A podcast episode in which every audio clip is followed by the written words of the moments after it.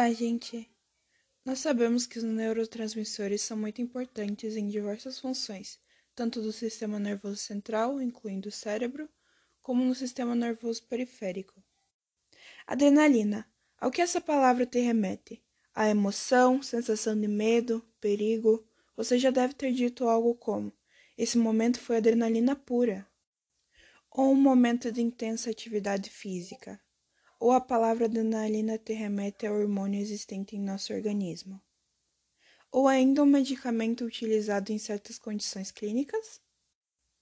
Ficou confuso? Pensou em tudo isso? Sem problemas, na verdade que ótimo, pois tudo isso está interligado.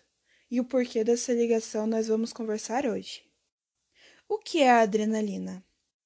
A adrenalina, também conhecida como epinefrina, é uma substância importantíssima ao nosso organismo uma catecolamina que pode ser classificada tanto como hormônio quanto como neurotransmissor, devido às funções que desempenha.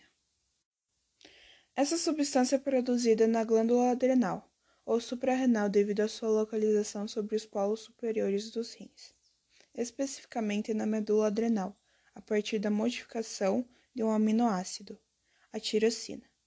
E assim, a produção da adrenalina corresponde a 80% da produção da medula adrenal. Um dos motivos da produção da adrenalina ocorrer na medula da glândula adrenal é que a enzima FNMT, que catalisa a conversão de noradrenalina em epinefrina, está presente justamente nesse local, na medula adrenal. A adrenalina, como a maioria dos mecanismos do nosso organismo, é liberada mediante um estímulo e o estímulo necessário é alguma situação que represente perigo ao indivíduo. E esse estímulo tem tudo a ver com a necessidade de adrenalina nesse momento, devido às suas funções e, como veremos a seguir, são essenciais em uma resposta frente a situações de perigo.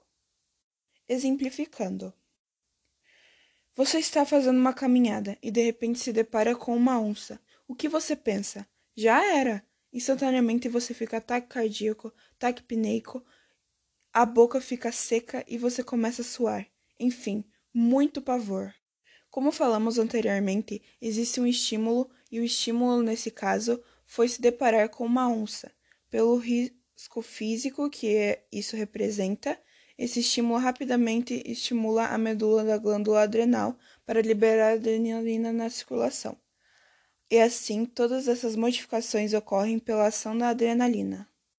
E por que ela faz isso? Não é à toa. Essas modificações citadas aqui, nesse exemplo, ocorrem para te preparar para uma fuga.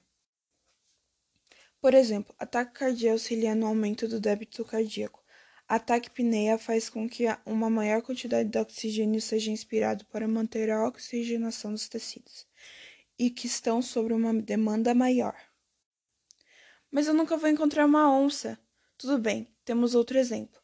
Você está andando pela rua e de repente é parado e descobre que está sendo vítima de um assalto. Qual a sua reação no organismo? A mesma. E agora um exemplo bom. Você nunca saltou de paraquedas. Hoje será seu primeiro salto.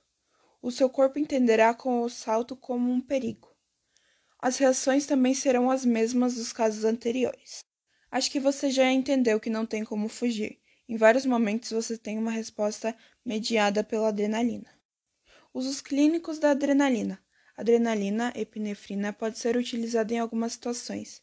Uma das situações é a parada cardíaca, pois lembre-se de que a ação da adrenalina nos receptores cardíacos é mais intensa.